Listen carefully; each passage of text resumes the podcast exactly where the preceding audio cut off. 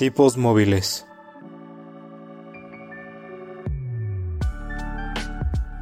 Un podcast que va más allá de los libros y de la realidad.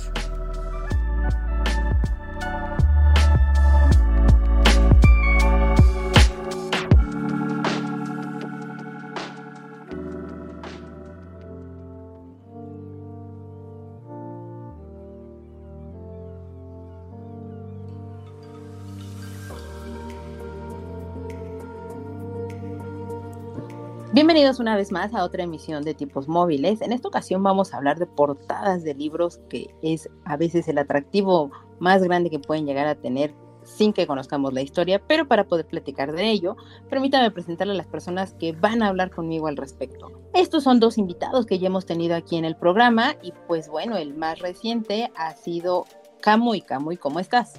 Hola, ¿qué tal? Muy bien, aquí de nueva cuenta por segunda vez consecutiva. Ya sé. Yo pensé que iba a pasar como unos ocho meses para volver o el año, pero mira, aquí andamos de nueva cuenta. Y me parece increíble eso, porque quien casi cumple el año, pero no tan así, o por lo menos ya medio año casi, es nuestro siguiente invitado, que tú también ya conoces, que es el podcaster, dueño, productor y demás del podcast, el Podcast Beta, Adam. ¿Cómo estás? Muchísimas gracias a Caro ah, por la invitación a este episodio. Eh, estoy muy bien, muchísimas gracias y pues vamos a darle a portadas del libro. Una disculpa por mi voz, porque chistosa. Nada, todo increíble. La verdad es que el programa que grabamos contigo sobre libros de horror y terror que hablamos y nos concentramos muchísimo más en Lovecraft le fue bastante bien. Entonces, también si quieren conocer más al respecto, pues el señor Adam es la persona indicada. Pero, pues como ya los dos saben, empecemos con gustos que tenemos de qué es lo que hemos estado viendo en estas semanas o en todo este tiempo. Adam, ¿nos quieres platicar? Ah, he estado viendo muchas películas que nunca había visto, películas clásicas. Eh, estoy ahorita en pausa de jugar algún juego grande y sigue trato de ver una película que nunca había visto por las noches. Eh, he estado viendo mm, anime como siempre. Hay un montón de series. este, la última habrá sido. Ah, eh, bueno. También he estado viendo uh, Prehistoric Planet en Apple TV. Ya acabé de ver Severance. Muy buena. Vean Severance, me fascinó. Eh, estoy viendo Mythic Quest, que me parece muy graciosa, es como de Office, pero con videojuegos. y, de anime estoy viendo eh, Kaguya-sama y, por supuesto, Spy Family, entre muchas otras. ¿Y de las películas que has visto, alguna que quieras así recomendar rápido? Mm, eh, no, vi mm, dos que me gustaron mucho. Este, El Gran Escape es una película del 73, de, yo del 63, que habla de un grupo de refugiados por, digo, más bien de mm, presos por los nazis, entonces tienen que, tienen que escapar de la prisión y tienen la canción de que sale en el de los Simpsons. Es muy buena película. Em, y eh, recomiendo mucho, nunca había visto El silencio de los inocentes. Qué buena película, Me, es una película más de suspenso que de horror y es muy buena película. Es, un muy buen eh, thriller, la verdad, y el libro también vale bastante, bastante la pena. Muy bien. Eh, ¿Y tú, Camuy, qué has estado viendo, leyendo, escuchando, etcétera?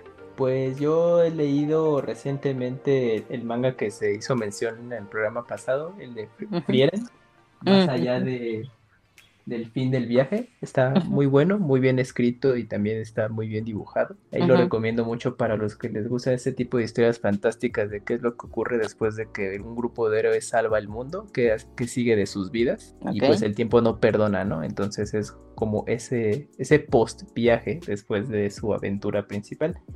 Yo creo que a Millie Ninja le va a gustar mucho. Si con eso que te gusta la serie de videojuegos de Dragon Quest, haz de cuenta que es un what if de que hubiera ocurrido terminando Dragon Quest. ¿Cómo se llamaba? Se llama Frieren, más allá del fin del viaje. Ok, lo voy a buscar.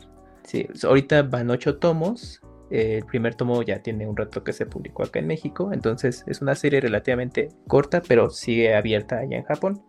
Pero échale un ojo, yo creo que te va a gustar mucho y otra historia que leí que se llama La ciudad de la luz, que es un tomo único con distintas historias. Y está también, eh, me gustó mucho por el tipo de historias que va manejando y pues en un solo tomo ya eh, cubre eh, toda la, historia de, estos relatos. También recomendable, ya tiene un rato que está disponible aquí en México. Y de lo que he visto, pues coincido con, con Mele en las series de anime que mencionó, de la Kaguya-sama y de Spy Cross Family. Y de películas, pues, pues no, yo creo que, a ver, en los próximos días que se escena en cine o tengo oportunidad de ver, pero por ahora es eso. un poco off topic, pero ¿ya vieron Jurassic World? Ya, ah, sí, sí, ya la vimos. Está ah. buenísima. Ah,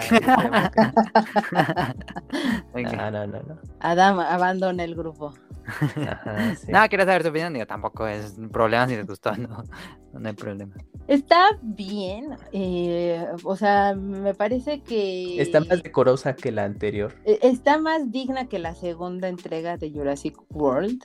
No, la verdad es que yo no llevaba como expectativas tan altas, la verdad, porque la, la segunda, pues vagamente medio me acordaba de qué había sucedido. Sí, yo no, no, y este, y, pues ahorita ya volver a ver esto y todo es un cierre muy meh, la verdad, no, no es como la película ni mucho menos, pero pues está cumplidora, la verdad es que pues si, si les gustan los dinosaurios, si han seguido la franquicia, pues váyanla a ver, pero también si se quieren esperar hasta que salga en una plataforma de streaming, no, no pasa nada si se esperan, la verdad. Vayan a ver de nuevo Top Gun Maverick si van a, si, no han visto ah, Jurassic World, vayan de nuevo a ver Top Gun Maverick si no la han visto. Y si no visto, vayan, vayan a ver. Sí, sí, creo que ahí coincido con, tu recomendación en ese sentido. Y bueno, pues yo lo que he estado viendo eh, han sido también animes, pero eh, además de los, de los animes que, que, ya mencionaron ustedes, yo sigo viendo Komi-san, no puede comunicarse. Eh, me ha gustado mucho, ha sido muy divertida. la verdad es que es, es un anime que, que les va a hacer bastante ameno el día si lo ven en la noche, uno o dos capítulos en la noche, van a dormirse con una sonrisa en la boca y, van a despertar como muy, de muy, muy buen humor, porque es muy, muy, muy graciosa la serie. Y empecé a ver Fate Zero. Habían yo había escuchado eh, a alguien dar la recomendación de la peor manera existente en el planeta y la verdad es que lo primero que pensé fue, nunca voy a ver eso en la vida pero Camuy precisamente me dio, me dijo, no, o sea, la verdad es que la historia vale la pena, te va a gustar, son de estas, o sea, si, si, llegaron a leer Game of Thrones, posiblemente les puede llegar a gustar. El primer capítulo es muy largo, es de una hora, es de mucha información porque te plantean todo el contexto que en ese es mi similitud que, que menciono sobre Game of Thrones, porque en Game of Thrones los primeros tres capítulos son muy densos, tienen muchísima información, pero porque te plantean todo el contexto de la situación. En el, a partir del cuarto capítulo, en el caso de Game of Thrones, estás enganchadísimo en la serie. Aquí, a partir de el segundo capítulo, ya quieres saber qué es lo que va a pasar con los personajes son de estos siete elegidos por el Santo Grial, que es, que al parecer te va a cumplir un deseo. Son siete elegidos que hace este objeto y que estas, estos siete elegidos o maestros, como les llaman, pueden invocar a personajes de la época mitológica que fueron grandes guerreros y que, y que se van a enfrentar en una lucha para poder ver quién es el ganador o quién se queda con ese santo grial y con ese deseo en particular. Muy a grandes rasgos es eso, pero es bastante, bastante interesante porque se desarrolla en una época actual entonces, eh, ver los cruces de repente que tienen estos personajes mitológicos con la época actual es muy interesante y se te van muy rápido, son de media hora. La, serie la encuentran en Netflix y también la encuentran en Crunchyroll. Entonces, eso, eso se los recomiendo. Y de lectura, empecé a leer Teléfono Negro de Joe Hill, el hijo de este Stephen King. Joe Hill se cambió incluso el nombre porque no quiere que lo asocien con su papá. Los dos escriben sobre terror, que la verdad es que Joe Hill siento que, está un poquito más inclinado hacia lo que es el thriller, pero pues está bastante, bastante interesante. Entonces, bueno, eh, este libro de, del teléfono negro es la de la película que va a salir. Es correcto, está próximo a salir la adaptación en la pantalla grande. Me ha gustado, la verdad es que lo empecé a leer hoy, ya llevo casi el 90% del cuentito, es muy, muy, muy rápido.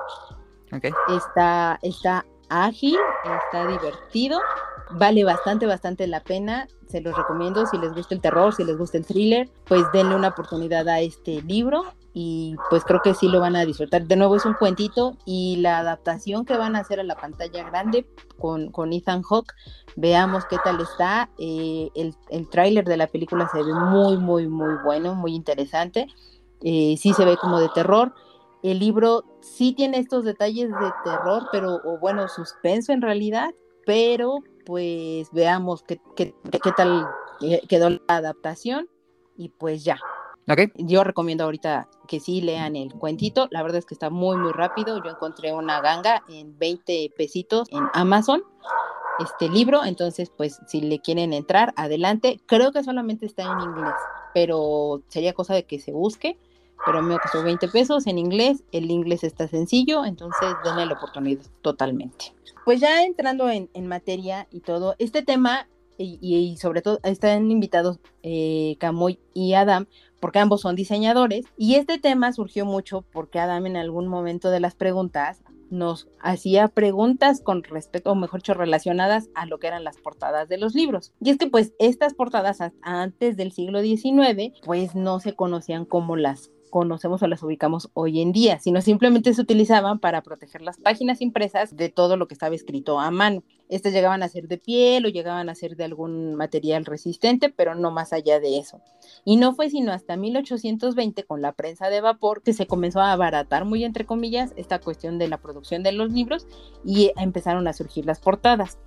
Gracias a que se podían imprimir entonces, pues ya estas cosas, se volteó a ver a la técnica de la ilustración y a las litografías, los medios tonos, para empezar a crear diseños en las portadas. Y el Art Nouveau, así como el Arts and Craft, fueron como dos movimientos que impulsaron mucho o que motivaron mucho para los diseños de las portadas a como las podemos conocer hoy en día. Ahí también es cuando comienza a surgir el diseño gráfico y que se empieza a meter totalmente de lleno ya lo que es el mundo editorial.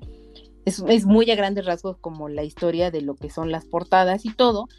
Y yo a estos dos diseñadores les preguntaría, ¿qué tanto creen que han cambiado las portadas a lo largo de los años?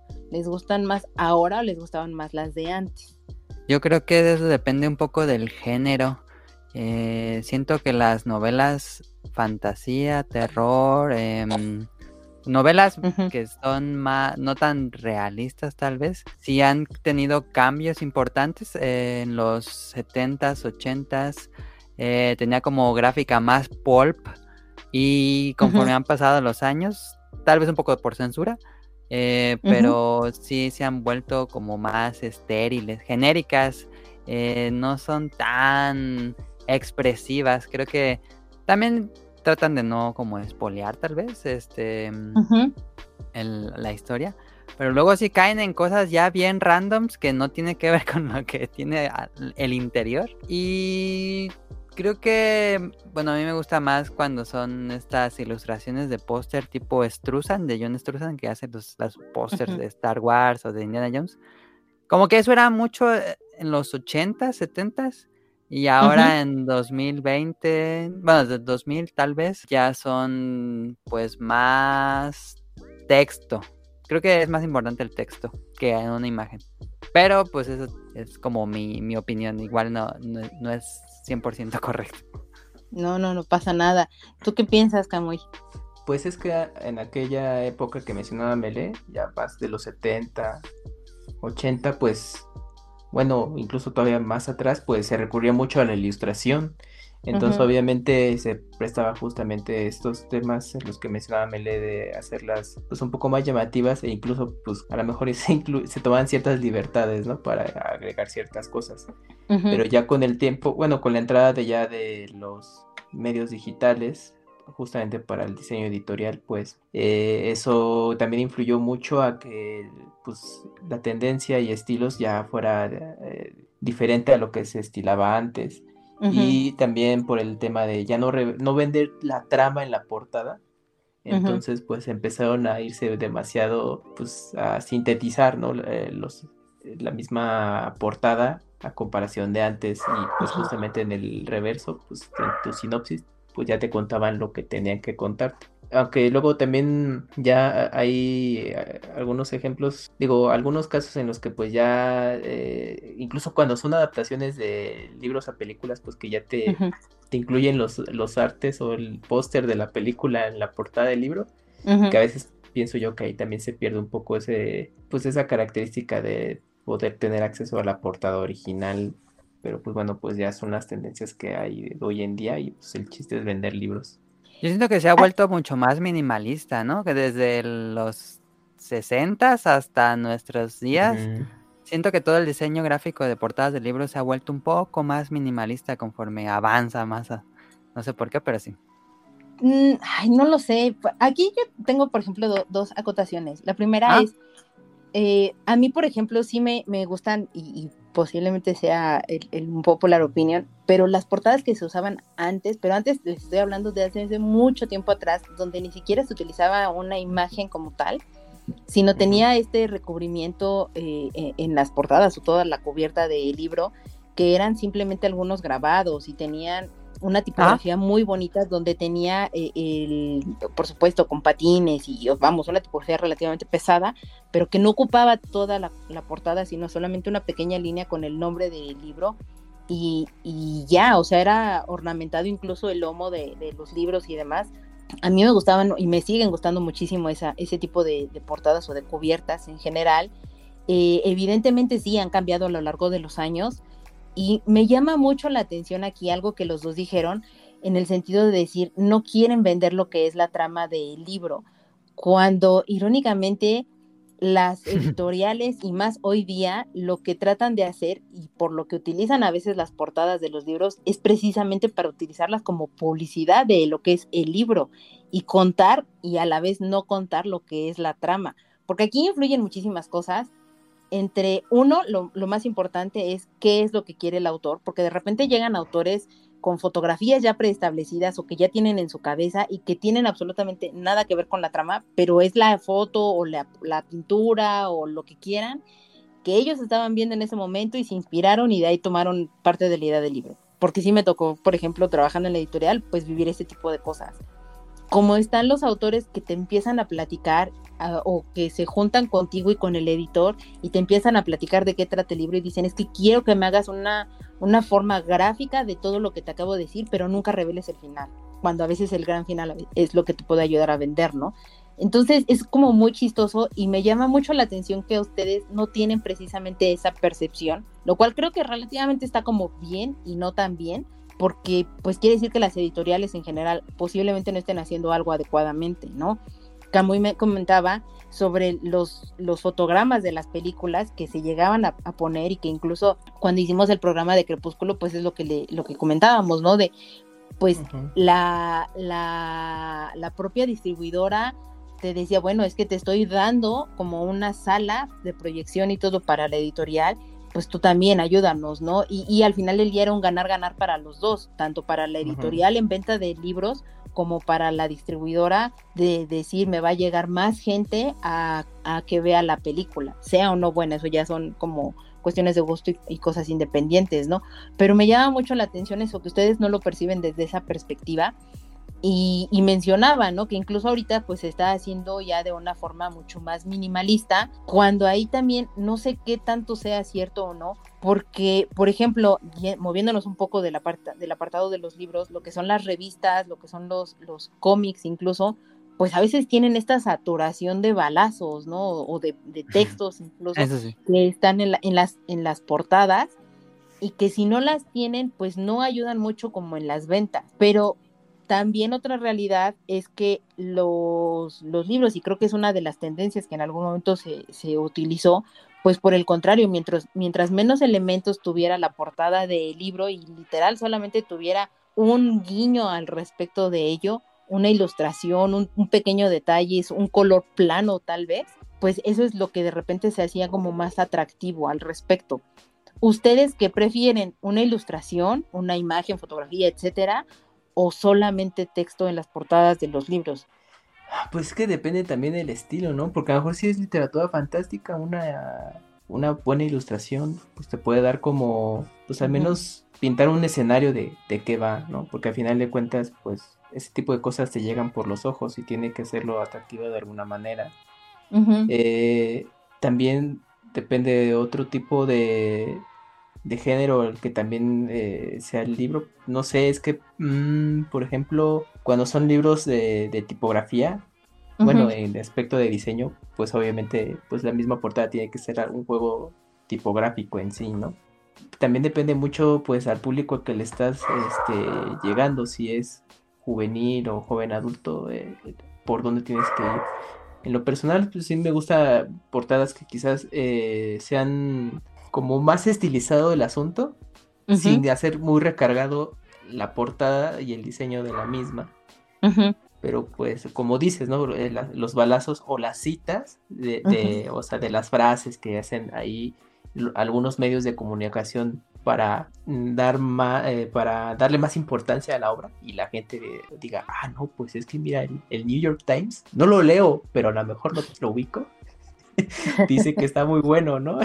Entonces, pues de esa manera los atraiga, ¿no? Pero pues bueno, es que pues, sí es, negocio a final de cuentas, entonces ahí sí es un poco complicado llegar como a ese punto, un equilibrio para poder llegarle al público y vender a final de cuentas. Yo sí, no sé si infantil o algo así, pero sí prefiero hacer los libros que tengan una ilustración en la portada, al estilo póster de película, que que la portada sea como el póster de la película. Me gusta mucho que tenga alguna ilustración o que sea una foto, que sea una foto que tenga como cierto tratamiento para que aparezca una ilustración. Y si hay, si hay, este, bueno, si siempre hay tipografía, que esta tenga algún juego con alguna, no sé, que sea un elemento respecto al libro. Este, y que tenga como una conexión entre la ilustración y la tipografía que estás viendo. Eh, que se sienta conectado todo. Eso es como me gustan las portadas de los libros. yo estoy dividida porque me gustan mucho las portadas que de repente son muy, muy limpias, excesivamente minimalistas y que solamente tienen un pequeño guiño y que incluso el peso del nombre del autor no, pues lo, lo reducen porque, porque esta, esta síntesis que se hace a veces en un solo elemento puede decirte demasiado de las cosas pero también me gustan algunas portadas que tienen ilustraciones o fotografías muy, muy bonitas, que sí están relacionadas con la temática de lo que es el libro y, que, que, vamos, pues simplemente por el hecho de que la veas puede ser muy, muy, muy atractivo y, a veces la trama puede ser muy mala, pero depende mucho, creo, del ilustrador, depende mucho del tipo de fotografía, el encuadre. Y como dices, Adam, ¿no? De repente el tipo de tratamiento que le puedan brindar ayuda mucho. Y pues cuando a mí me tocó diseñar portadas, lo que yo trataba de hacer era buscar una tipografía que fuera acorde más o menos, pues ya fuera a la época, a la temática, un poco a la propia trama de lo que estaba hablando el libro y que de esa manera a veces ayudas mucho también al consumidor final a que se enamore o a que le llame la atención la portada misma o el propio título, aunque a veces la ilustración o la fotografía no ayude demasiado. Eh, ahí yo me encuentro como en esta, en esta división porque creo que no podría escoger a una de las dos. Pero lo que decía hace rato, ¿no? Pues existen de repente estas tendencias en las portadas y no sé si ustedes han llegado a notar ese tipo de tendencias, porque pues más o menos como por el año 2004 o 5 más o menos, como al 2010, yo más o menos noté, sobre todo en las, en las portadas que son de, literatura muy, ruda, por así decirlo, no sé, Alfaguara, Six Barral, ese tipo de sellos editoriales, eh, o incluso los que trabajan o hablan mucho de ensayos, pues estaban manejando este, este diseño tan minimalista y, e incluso como este juego, ¿no? De fotografías muy conceptuales de, y cuando lees el libro y entiendes de la narrativa y todo dices, claro, es que es muy creativo ese sentido. ¿Ustedes han notado algún tipo de tendencia así en particular o en algún tipo de género? Sí, en... siento que hay una tendencia. Eh, estuve viendo como los, la, sección de libros de Amazon y también en, pero principalmente creo que la tendencia es más en libros de Estados Unidos, que es usar grandes bloques de texto, se usan grandes bloques de texto que cubren casi toda la portada eh, y de fondo es una foto o una ilustración, pero que es como a duotono um, o monotono. Eh, entonces hace, se hace un contraste entre el bloque de texto y o los bloques de texto y el, el fondo eh, entonces tiene, es una, creo que es una fórmula que se ha estado usando mucho y funciona, funciona, eh, se ven bien. Creo que a veces puede ser un poco flojo, pero he, notado mucho estos grandes bloques de texto, ya sea con el nombre del libro o el nombre del autor, ciertas eh, frases, como ustedes decían, de, New York Times o así, y algo de fondo con tres colores a lo mucho que tenga eso generalmente en, que sea más oscuro, y para que resalte mucho más el texto. Eso se usa mucho, creo. Y también, por ejemplo, yo he notado, y no sé por qué, en todos los que son los libros de thriller, de suspenso, de terror, el uso del color negro y rojo, cómo abunda en ese género literario. O sea, es una tendencia extrema. Incluso Adam me llegó a mandar eh, o compartir un, pues es como un micro documental o un análisis que hace un chico sobre precisamente portadas de libros de, terror.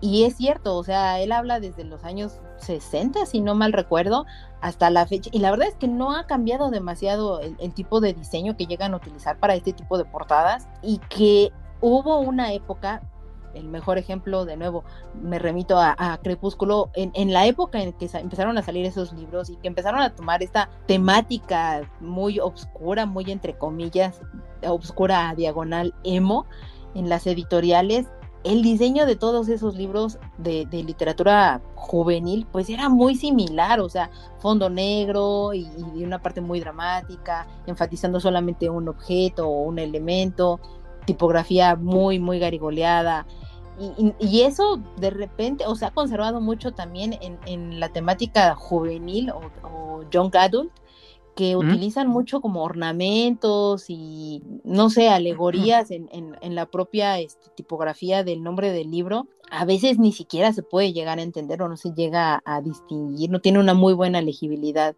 en ese sentido. Se ve muy bonito y lo ves, o sea, de que te llama la atención y, y, ves el elemento de lejos, pues sí, por supuesto, pero creo que también se pierde el objetivo de decir o saber qué libro es el que estás tratando de comprar, ¿no? No nada más creo que es el hecho de que se vea bonito.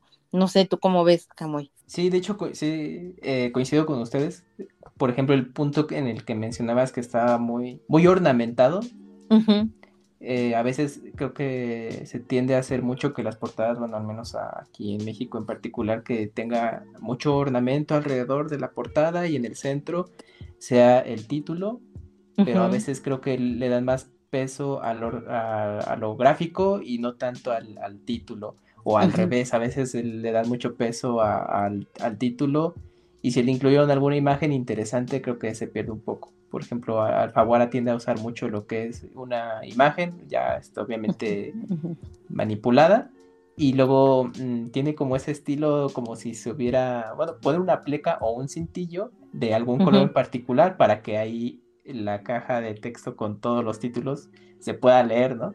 Entonces como que rompe un poco ahí la imagen, pero tiene esa tendencia ahora a que sus muchas portadas son van por ahí. Y por ejemplo también, bueno, eh, yo lo que me fijo mucho también en literatura infantil y juvenil es que pues eh, apuestan más a arte ilustrado y en algunas editoriales le dan mucho peso también a, la ilustración en sí y ya con algún título pues suficientemente modesto pues para que se alcance a notar, pero pues lo que más te llama la atención justamente es la ilustración de pues para el libro al, que va, ¿no? Pero sí se tiende y también hay mucha tendencia a usar plastas o colores planos, que es por ejemplo pues un color el que ustedes gusten, eh, bueno, rosa, azul, etcétera, eh, y ya y ahí ponen toda la tipografía, aprovechan ese espacio, ah, no, pues vamos a poner el título como un libro que se llama Rojo, Blanco y Sangre Azul, y, entonces ya te lo ponen ahí, el título, y ya pues eh, con algunos este, elementos visuales.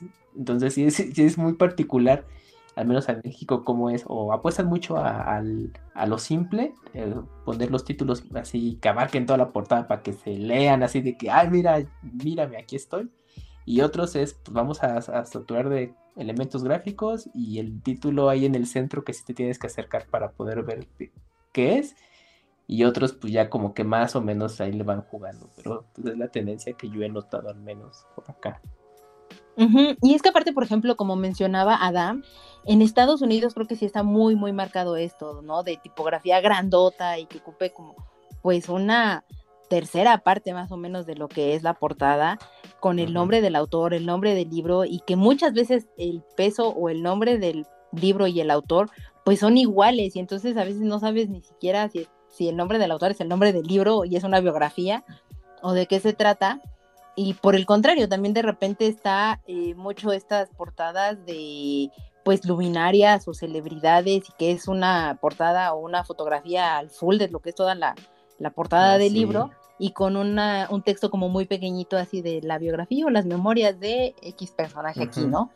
Entonces, eso es como bastante, bastante simpático, pero se da mucho, por ejemplo, en Estados Unidos y sobre todo también en las portadas de, los libros de bolsillo, los que son los libros pequeñitos y que normalmente te encuentras en, los aeropuertos, en las centrales de autobuses, trenes, etcétera, que son pues, libros que no pesan realmente demasiado, pero que no aportan demasiado como al diseño como tal, ¿no? Y, y está esta otra cosa cuando hacen, por ejemplo, pues un rediseño o una reedición, ¿no?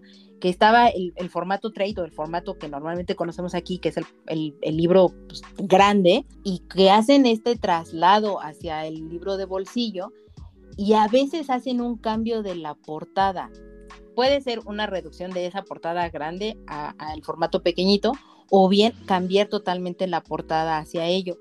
Y a veces respetan un elemento que ya tenía la portada anterior. Por ejemplo, y retomando a los libros de terror, pues sobre todo en los libros de Stephen King, que está por el cementerio malito o el cementerio de los animales, no recuerdo ahorita bien el, cementerio de mascotas. Ajá, exacto, y que pues está obviamente un gato y está el cementerio y, se ha manejado así por n cantidad de años, ¿no? Y cuando lo trasladan eso a otro, a otro formato o a otra edición, siguen conservando las tumbas o siguen conservando pues estos rasgos del felino, ya sean los ojos, las orejas o algo por el estilo. ¿Ustedes creen que se deba de conservar algún elemento de la portada original? ¿Se deba de hacer el traslado tal cual de la portada o un borrón y cuenta nueva y diseñar una portada nueva?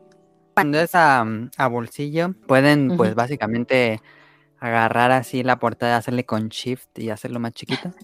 Este, o modificarlo levemente para que quepa en este nuevo formato.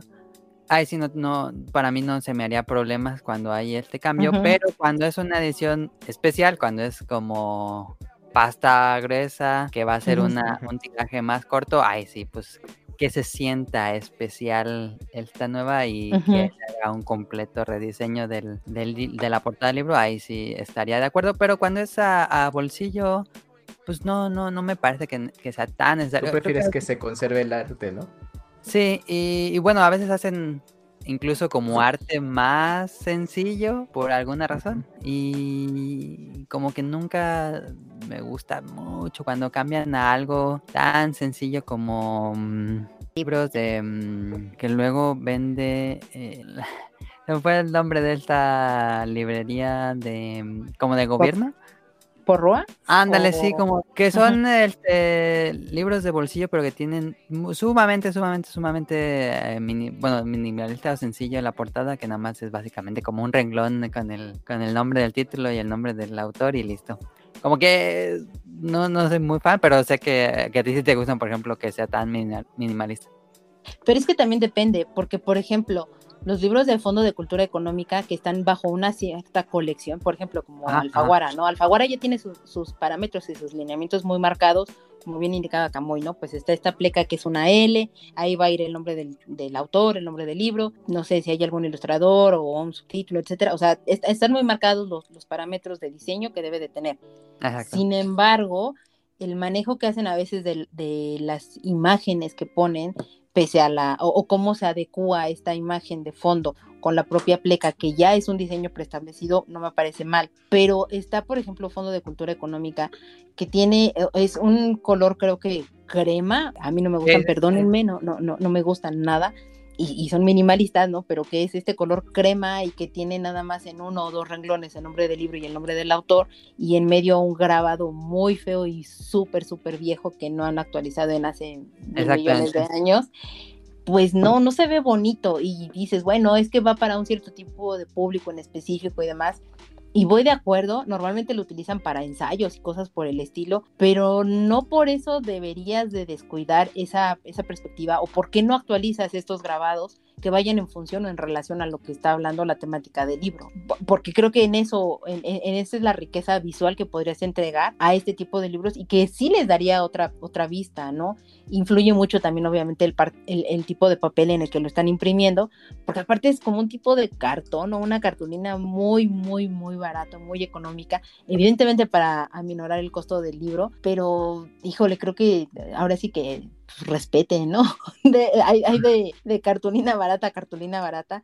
y esa colección en específico del Fondo de Cultura Económica, no, yo no soy fanática de ella, al igual de, de la colección de Sepan Cuántos de Porroa, y perdónenme editoriales, no me odien, pero tampoco está padre, llevan muchos años con ese tipo de diseño, que es una pleca arriba tiene un color y abajo es blanco y el nombre del libro también, o sea, creo que un rediseño de su colección no les haría daño, no les pasaría absolutamente nada y tampoco es que tengan que invertir demasiado porque pueden reformular los elementos que están en sus portadas para hacerlos atractivos, ¿no? Eso, sí, yo... a mí me pasa. Eso, justo los tres que mencionas, que ya tengan un, un template, como dice, un machote de, de dónde va cada sección para todos los libros se me hace la forma más floja de hacer una portada de un libro. Se me hace muy, muy, muy flojo. Y no, incluso hasta Club Penguin, que son bonitas, se me sigue siendo una fórmula muy barata y muy flojo de hacer una portada de un libro. Eh, y por ejemplo, caso contrario a Six Barral, que también ya tiene muy casados sus elementos y ahorita si buscan así portadas de Six Barral y todo, todas son iguales. Tienen un, texto en rojo, un texto en negro, donde es el nombre del autor, el libro. Creo que tienen una pequeña línea, pero el uso que manejan o el uso que hacen de repente de las imágenes, el cómo las juegan, el cómo las simplifican y todo, eh, está un poco más pensado y que Alfaguara en algunos títulos sí le ha pensado bastante y, ha mejorado muchísimo esta cuestión de, de cómo integrar su pleca o su L a, ciertas portadas, pero en otras, como bien dices, Adam, sí se ve que no, le, han flojeado bastante y dices, pues es una solución bastante fácil y sencilla que creo que no. Para el tipo de sellos editoriales que son y que son estas grandes eh, eh, apuestas literarias de literatura ruda como tal, pues que sí podrían aportar de repente un poquito más, ¿no? Sí. Hablando de, de, de estas portadas, ¿ustedes prefieren la portada original o la portada del fotograma de la película. Uy, yo lo detesto. Sí, las originales, yo creo que los artes originales. Eh, eh, o sea, y es que yo entiendo que luego los tienen que agregar, por lo que platicamos al principio, porque aparte, pues mucha gente ya va a ubicar eh, la obra por la película, ¿no? Entonces, pues para hacer una conexión de, ah, bueno, es el, el libro de la película, entonces, pues tienes que eh, incluirle justamente esta imagen para que haya una asociación y la gente se, anime. Pero eh, yo luego lo que platicaba con Caro es que hay editoriales que luego hacen reimpresiones de esas portadas que ya incluyen el fotograma o la, imagen de la película en sí. O adaptan el mismo póster de la película, si es el caso. Y hay otras recientemente, por ejemplo, con Dunas, es de. ¿Qué editorial es? ¿De Dunas? Este. Mm, eh, de Penguin. De Penguin. Que lo que hizo fue hacerle una como sobrecubierta. Eh, pero nada más a la pura portada, no, no, no todo a la cubierta, a la cubierta del libro. Y entonces ahí te incluye la portada de la película, entonces tú se la puedes remover si quieres y ya se conserva tu portada original. Obviamente hay, hay editoriales que bueno, eso lo hacen también por tema de negocio, porque pues no o sea, hay que reimprimir, tener su dinero, entonces algunas veces optan por lo más práctico que es, no, pues pones una sobrecubierta y sencillita y listo, ¿no? Pero cuando hacen eso, en lo personal, a mí me gusta porque te conservan todavía el, el arte de la portada original, bueno o malo como tú quieras pero es así como se dio a conocer, entonces pues a, mí me gusta eso, que sí se conserve. Ok, ok, ok. Tú, bueno, tú Adam, creo que dijiste también que lo odias, ¿no? Sí, se ven este, entiendo que es para vender y que la gente que vio la película le interese. El libro, pues, lo ubique de inmediato. Pero también hay formas, por ejemplo, los pósters que hace Mondo, que son pósters alternos a las películas, me gustaría un tratamiento más, más similar y no usar el exactamente el mismo póster, porque puedes hacer una imagen que sea como el póster, pero sin que sea el póster. Creo que sí es muy, muy flojo poner así tal cual con el mismo logo. Y creo que no, sienten que entre los lectores es muy odiado que, que llegue el póster de una película. Siento que es, es como ya sentimiento general de los lectores que no les gusta ver el póster de las películas en los libros. Creo que sí, pero por ejemplo, y de hecho ahorita en el guion les, les puse una imagen que retomando el, tema de, Black Phone, no me parece malo el tratamiento que le han dado a esa portada del libro. Se me hace bastante bonita la portada con el fotograma de la película porque te dice demasiado y a la vez no te dice absolutamente nada de este personaje que evidentemente va a ser como muy, muy reconocido cuando salga la película porque buscaron una imagen o una máscara bastante icónica, por decirlo de alguna manera, a comparación de lo que es la portada normal que tenía el cuento, que es todo una, eh, se los describo, es una portada con fondo negro, con la tipografía del nombre del autor Joe Hill y, el nombre del libro que es de Black Phone y un teléfono viejito en, icono hasta la parte de abajo, todo en, en un tono morado, ¿no? Está linda, es muy simple, es muy sencilla la portada, pero también, o creo que no tiene la fuerza que llega a tener con la, portada del fotograma de la película, que es pues un close-up gigantesco del antagonista de esta película. Creo que existen sus excepciones. Aquí yo me atrevería a decir que creo que me gusta más la del fotograma de la película que la original donde está con toda la tipografía morada. Sí, por, pero si hubiera tenido un tratamiento en la portada del libro. Sí, sí, sí, sí, totalmente, porque no se ve como bien dices, ¿no? Como el cartel, como el cartel de la película y todo. Sin embargo, no me parece como desatinado.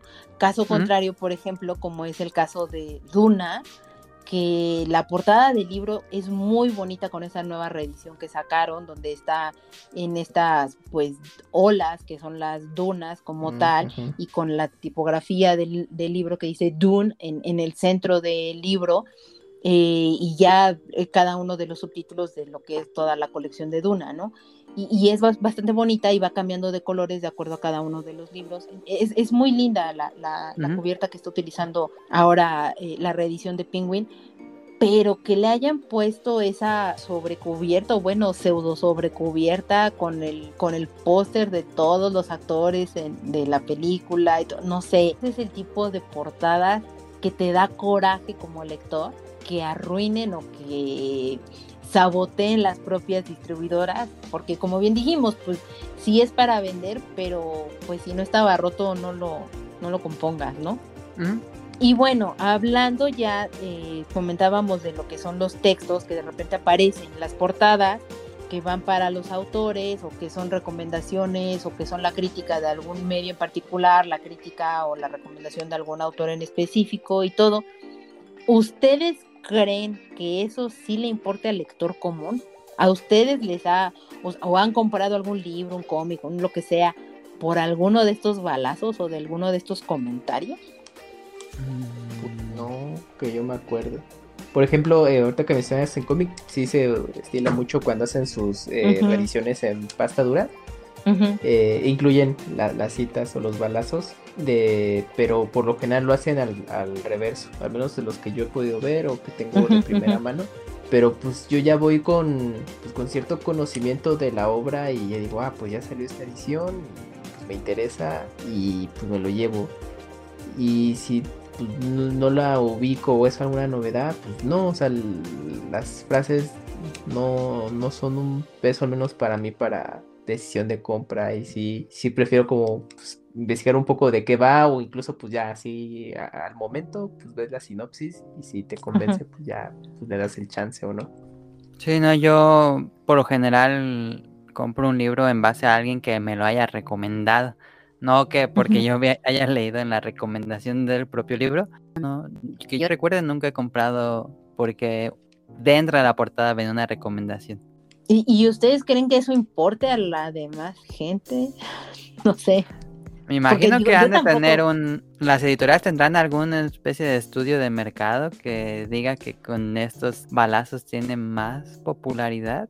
Porque, o sea, digamos que sí es como avalar un poco el, título, sobre todo cuando son pues autores nuevos o, que evidentemente están comenzando y eso, que pues por ejemplo diga Stephen King considera que la narrativa es muy audaz o no, no sé, no estoy pensando y hablando a lo loco, pero pues ahí dices, bueno, Stephen King estaba hablando como a este nuevo personaje que va a salir, ah, que pues si él lo dice, a lo mejor no está tan malo, ¿no? Porque siempre entras con este recelo, sobre todo con autores nuevos, ¿no? Pero influye, no sé, que, que haya, pues, como dijo, creo que fue Gamoy, ¿no? De que aparece que el, el bestseller de The New York Times o el New York Times dice que eh, fue apabullante y cosas así. No lo sé, la verdad es que eso, pues a mí como lector no me dice a veces nada, porque pues puede estar muy amañado ese asunto, ¿no? Igual y sí es una, un, un hitazo y es algo muy bueno, por ejemplo, como el caso del libro de la cadena, que, tiene como un montón de, de, balazos o de este tipo de cuestiones, no en la portada, sino en la contraportada, y cuando uno lee las críticas y eso, pues sí, son medios como bastante grandes, pero, pero porque el libro vale la pena, pero no por eso es que uno quisiera, o bueno, en mi caso, por esa razón yo no lo compraría un título, sobre todo por crítica de, de algún otro medio, tal vez por un autor y eso para avalar a el nuevo autor o al autor en cuestión que podría leer, pero más allá de eso no, no sé a ustedes qué les pase. A mí me, me da, me hace ruido, siento que veo la portada y Es como ruido, ni siquiera lo leo, nada más el ruido que está ahí apareciendo. Y pues eso, eso del más vendido y que lo recomienda tal crítico, pues yo creo que le importa al autor, pero al lector no creo que le importe tanto. Yo creo que eso le importa más al editorial que al autor. O sea, es que yo creo que el autor pues cumple pues, ya en, crear su obra y obviamente que pues, tenga el éxito que él desea pero ya lo que viene después, pues ya es mano del editorial, ¿no? Entonces, obviamente, pues costo, como decía Caro, de que tienen que avalar de alguna manera de que en una siguiente reimpresión, pues el libro le fue tan bien que al incluir este tipo de elementos, pues le da una relevancia de, de llamar la atención para el posible lector, más que nada. o, o, incluso como dándole una, como una confirmación de que de que esa obra que leyó pues sí es realmente buena, ¿no? Y que digas, ah, mira, pues sí se están dando cuenta de que vale la pena, ¿no? Otros medios. Así que pues, por ahí puede ir este, esta situación. Sí, puede ser más una cuestión como de aval, de decir, oye, si compras esto, pues no te está llevando cualquier cosa, pero también la crítica es excesivamente subjetiva. Ahora yo les hago la pregunta importante. ¿Qué tanto han llegado ustedes a juzgar un libro por su portada? Ah, pues fíjate que ahora que lo mencionas. Mm, pues bueno, eh, pues sí llama la atención la composición y ya con base a eso, pues yo cuando hago la relación imagen-título, pues a lo mejor ahí voy, ajá, esto, pues haciendo algún tipo de, de criterio como de qué puede ir, si me llama la atención o no. Y ya lo que les platiqué antes, ¿no? ya puedes ver la sinopsis, todo, para confirmar lo que estaba yo pensando. Mm, pero, pues sí, o sea, justamente hay cosas de que, como platicábamos al principio del programa, pues dependiendo cómo, cómo estén los elementos, pues por ejemplo, color, pues las mismas eh, saturación de cosas, pues te va a llamar la atención. Entonces, pues en mi caso, pues funciona más o menos así. Yo sí, yo creo que del han ser 90% de los libros que veo eh, los jugo primero por la portada y el otro 10% es porque ya sé de qué van y como que no conocía la portada. Pero si no conozco el libro, pues sí, es completamente jugarlo por la portada, ver la calidad de portada, la calidad de, de, ilustración o de diseño que hicieron, el hecho de que el autor o la editorial se preocupó por los detalles, de que se vea un producto de calidad sin duda me dice, ah, ok, se preocuparon bastante en la portada, debe ser un buen libro. Y si lo veo y me da flojera, pues sí, creo que ya de entrada podría desechar, no leerlo nada más por, o no, ni siquiera levantarlo del estante para checarlo, nada más porque tiene una portada que me parece aburrida. Y, y, es que es bastante, bastante complicado porque en algún momento de mi vida, y ustedes no están para saberlo, ni yo para contarlo, pero en algún momento sí empecé a comprar libros solamente porque me gustaba la portada. y, no, la verdad es que ni siquiera me acuerdo qué libro fue. Que era una cosa de viajes o algo así. No, me acuerdo. Pero la portada era muy, muy bonita porque era eh, obviamente relacionada a, a, viajes y era una novela romántica y todo esto. Pero la historia era bien mala, pero malísima y, no, o sea, aprendí muy a la mala y, después creo que me pasó con otro título o con otro libro y no, en ese momento dije, creo que debo de dejar de hacer esto y, que influyó mucho, creo, el hecho de que trabajé en la editorial y empecé a diseñar portadas, todo y dije, no, creo que debo de dejar de, de estar haciendo consumo de este tipo porque pues hay cosas muy, muy bonitas, pero historias muy, muy, muy malas. Entonces, no sé, creo que me lo, he pensado más a raíz de, los años y pues sí, de nuevo influyó creo mucho el hecho de haber trabajado yo en una editorial haciendo esas cosas. Se, oye feo y perdón, pero sí, todo el, trabajo de, un diseñador o de un ilustrador, etcétera, pues sí se ve muy sojuzgado por el, por el público, pues si, si lo tomas, como dices Adam, si lo levantas o no de, la mesa de las novedades. Pero... ¿Crees que... Bueno, te lo pregunto al final, te lo pregunto al final. No, no, dime, dime, dime. Tú que trabajaste en una editorial, ¿sentías que tenían mejor portada, se vendían mejor que los que para tu gusto tenían una portada muy aburrida? Híjole, es que es bien complicado eso porque influían muchas cosas más allá de la portada. O sea, la portada es un elemento muy, muy importante, sobre todo para ver si la gente voltea o no a ver tu producto, en este caso el libro. Pero de ahí, por ejemplo, hay portadas que son muy bonitas, el contenido es muy malo, y pues obviamente el boca a boca o la recomendación que van dando las personas, los lectores o incluso algunos medios, pues influye mucho para, para el tipo de ventas que puede llegar a tener ese libro. Y está el otro caso que pues la portada a veces no es tan favorecedora, no es mala, pero tampoco es muy buena o muy espectacular, pero el contenido es bueno y pues evidentemente el boca a boca hace que las personas volten a, a ver a ese título la editorial y las ventas evidentemente pues crecen, se hacen presentes y la editorial entonces a veces le hace caso a ese tipo de libros. Es triste, pero es cierto, así pasa. Entonces e, es, muy complicado y, también para ti como diseñador que tengas que estar diseñando estas portadas y, todo, cómo medirlo, el hecho de si sí funcionó o no funcionó, es bien, bien complicado. Muy, muy complicado eso. O sea, no, te ayuda a tener como parámetros. Entonces, en mi caso, lo que a veces funcionaba era como, ok, me gusta a mí, sí, le gusta el editor, perfecto, le gusta el autor, que eso era lo más importante, y si el autor decía dos pulgares arriba, pues la verdad ya que le llegara a gustar o no a las personas, eh, dejó, pues no, no que dejó de importarme, pero dejó de tener un cierto peso sobre, sobre el hecho de lo que yo quería diseñar. Ok. Perdónenme, e-, eso pasaba. Em, y bueno, ya para, para ir cerrando eh, y hablar de las recomendaciones que ahí nos extenderemos un poquito más, pero no demasiado. ¿A ustedes les gustaría diseñar o han diseñado alguna portada de algún libro? Yo he diseñado dos portadas de libros eh, y trabajar en elementos que se usan en las portadas. Este es, es, es, es, ¿cómo decirlo? Es emocionante porque va a ser la, la portada, bueno, la, la, máscara ante alguien que no conoce el producto, eh, pero también te da mucha responsabilidad y mucha presión. Y por supuesto que el que está arriba de ti te va a hacer todo lo posible para que quede perfecta. Y son trabajos que ocupan muchos, muchos, muchos cambios. Y a veces la portada con la que iniciaste es completamente diferente a la que acabaste.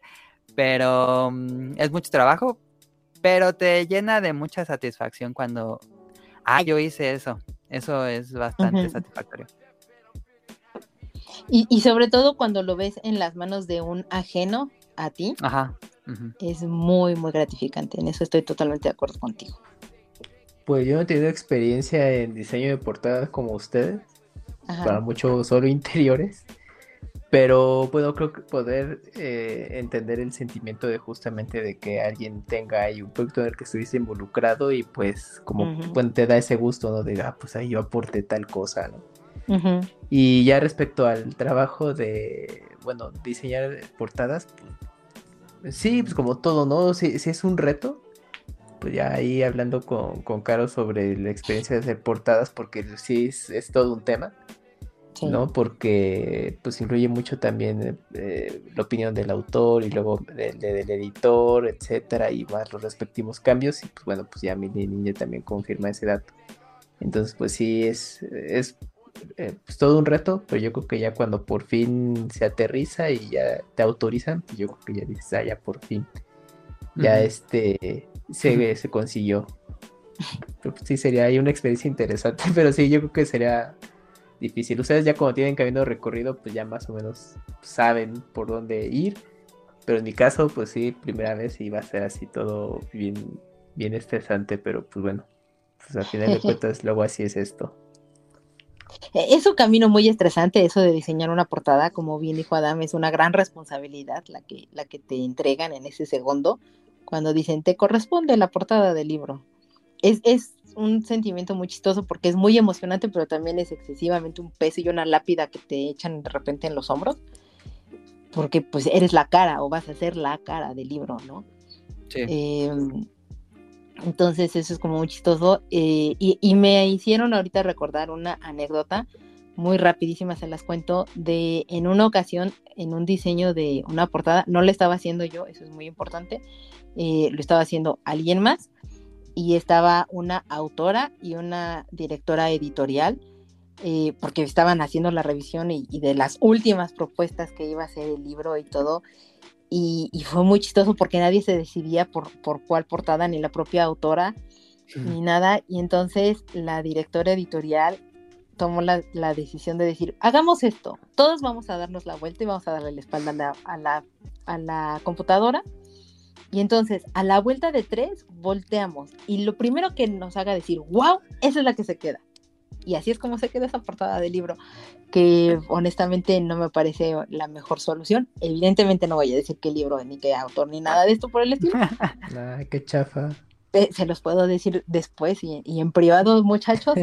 pero sí fue así como, ¿es en serio eso les hizo decir, wow? Ok. Y pues bueno, anécdotas de ese tipo tengo un, gran par al respecto, pero me hicieron ahorita recordar eso porque trabajar de la mano con el autor de repente sí es, es muy, muy divertido, pero también es un gran dolor de cabeza. Cosas que pasan en una editorial y que nadie sabía. Ocupamos un episodio de anécdotas de, de Caro en la editorial. Pues me tendrían que mandar preguntas y con muchísimo gusto se las voy respondiendo. no, pero un programa completo, así, era un viernes y llega la editorial y ¿qué creen? Así, completo pues vamos a hacer esta campaña de decir, eh, manden todas las preguntas que se les pueda ocurrir, juntemos un gran par y por supuesto si grabamos ese programa, pues ya invitaré a alguno de ustedes para que sea la persona que pregunte en cuestión de todas estas anécdotas, porque así como yo tengo, pues hay muchas personas, David, a David también le tocaron algunas anécdotas de estas y pues ya ahí les estaríamos platicando muchachos, pero mándenos preguntas y pues sí, metámoslo en, en, la mesa de votación de, de los escuchas para que nos manden todas sus preguntas para ese programa de anécdotas en una editorial, con todo el gusto del mundo. Pero bueno, hablemos de algunas recomendaciones eh, de portada que nos han gustado, no nos han gustado y etcétera. Muchas de estas, o mejor dicho, las tres, los tres rubros que tengo aquí son los que me llegó a enviar Adam en su momento. Muchas, muchas gracias Adam porque nos manda siempre preguntas y recomendaciones. Y bueno, lo primero o el primer rubro es libros de portadas que nos gusten, no importa si los hayamos leído o no. Mi primera recomendación es La Emperatriz de los Etéreos de la, autora Laura Gallegos con la edición de Alfaguara. Esta portada eh, me gusta mucho porque es un copo de nieve en un fondo nevado eh, o, o, en colores azules y todo, pero lo más bonito de esto es una sobrecubierta que tiene que es de un tipo de acrílico con un estampado metálico muy, muy, muy bonito. Ya cuando lo hicieron esto, por supuesto es una edición en tapa dura o gruesa la tapa, y cuando esto lo trasladaron a, a, un formato pues ya más económico, rústico y todo, hicieron una bonita adaptación, pero no es de las mejores, pero quien pueda llegar a ver esta, esta edición de La Emperatriz de los Esterios, vale mucho la pena que la consigan. Es muy bonito y la historia también es muy, muy bonita. Que, por cierto, adelanto un poco, nuestro siguiente capítulo es sobre este libro de La Emperatriz de los Eterios. Eh, y pues no sé, chicos, ¿ustedes qué me dicen? ¿Les gusta, no les gusta? ¿Les da como X?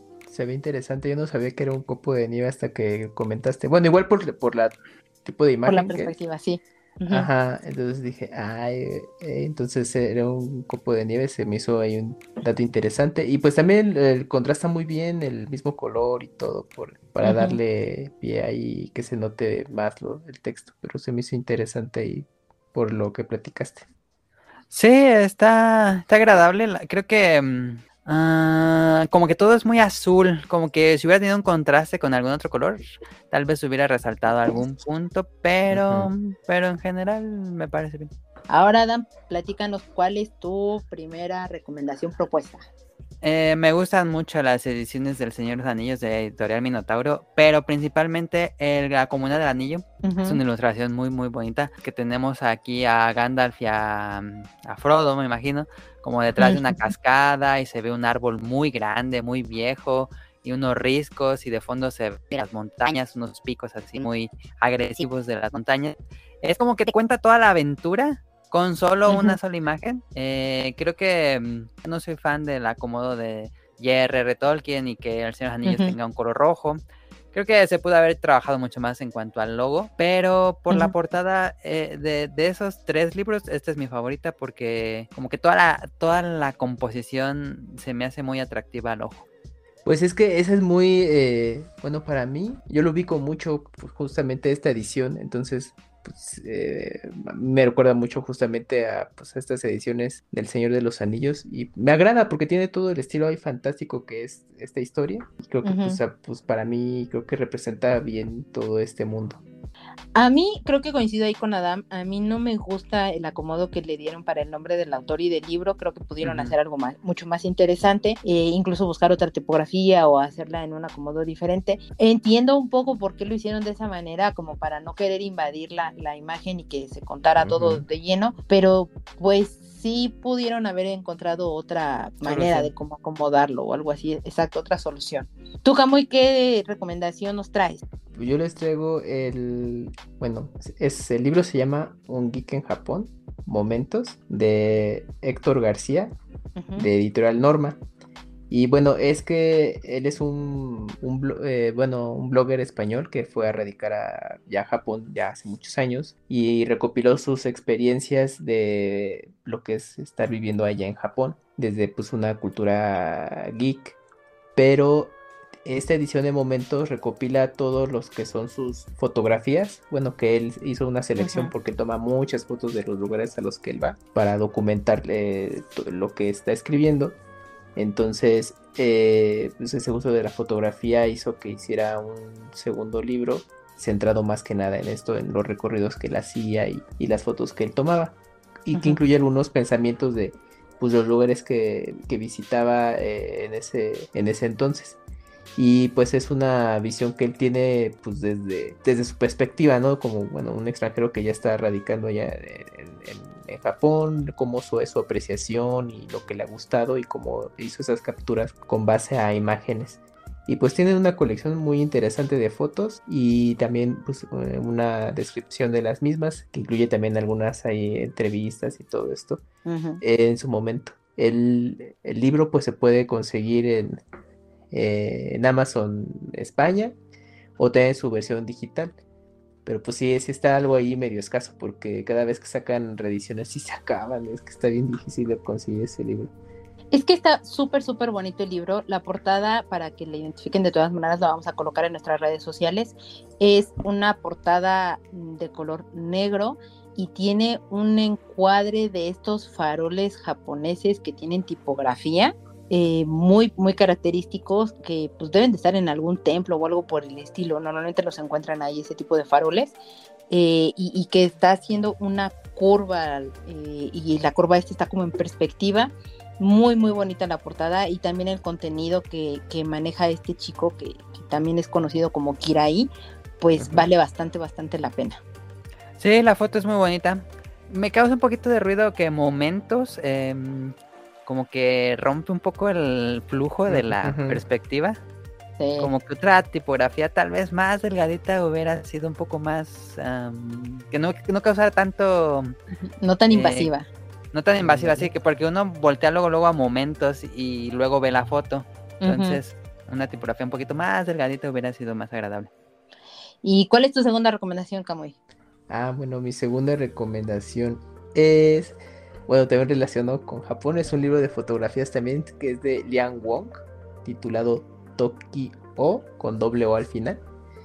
Y pues sigue una misma línea, pero eh, la diferencia es que muchas de estas tomas que hizo el fotógrafo y autor del libro son en la noche. Entonces, pues la verdad es que le da ese, esa vista de ese Japón nocturno que yo creo que inspira a muchísima, a muchísima gente y que puedes ver pues eh, incluso hasta en películas, ¿no? Como Blade Runner. Cyberpunk. Sí. Exactamente, ahí está el de Cyberpunk. Exacto. Entonces, eh, pues este libro sirve justamente para eso, conocer este, este Japón, en específico Tokio nocturno y cómo, cómo luce y con todos estos elementos este, gráficos, cómo se reflejan en la noche y también eh, justamente según la, ambientación en la que se encuentre. Y pues prácticamente aquí sí es centrado mucho en fotografías, incluye algunas eh, breves citas, eh, bueno, más bien párrafos con pensamientos del autor y datos de dónde se tomó. Y pues, también es, recomendable pues, para los que les guste, eh, bueno, conocer ahí un poco más de, Japón, su cultura o simplemente la misma fotografía en sí. Este es de editorial Thames and Hudson, se puede conseguir en Amazon sin, ningún problema. Es, es, una visión, sobre todo creo que lo interesante de este fotógrafo como tal es estas sobreexposiciones que genera en las imágenes, cómo captura los momentos y los toques o los elementos y el tratamiento post fotográfico que hace para resaltar precisamente estos tonos neones, estas iluminaciones que te dan las propias ciudades y todo, porque ha hecho tomas incluso de otras ciudades como Nueva York, como Londres, pero el que más ha resaltado muchísimo, sobre todo en esta, en este, en esta compilación del libro, pues ha sido aquí en Tokio. Entonces, si pueden conseguirlo, adelante. Mi siguiente recomendación o de, portada que a mí me gustó es la, es la portada de 1984 de George Orwell de editorial Lumen, que es excesivamente sintética y si hablamos de en algún punto de minimalismo, creo que esta portada lo dice en su máxima expresión porque es un juego de estas comillas, pero que se encuentran de forma horizontal, eh, formando unos ojos que habla mucho de ese libro de Orwell sobre pues un mundo nos vigila y quién se convierte en el gran hermano. Y también está ahí como muy oculto el nombre del libro y eh, jugando con estas comillas que se encuentran. Todo es blanco y negro, entonces a mí me gusta mucho, eh, se me hace excesivamente pulcra, pero que te dice totalmente con tan pocos elementos de qué va el libro.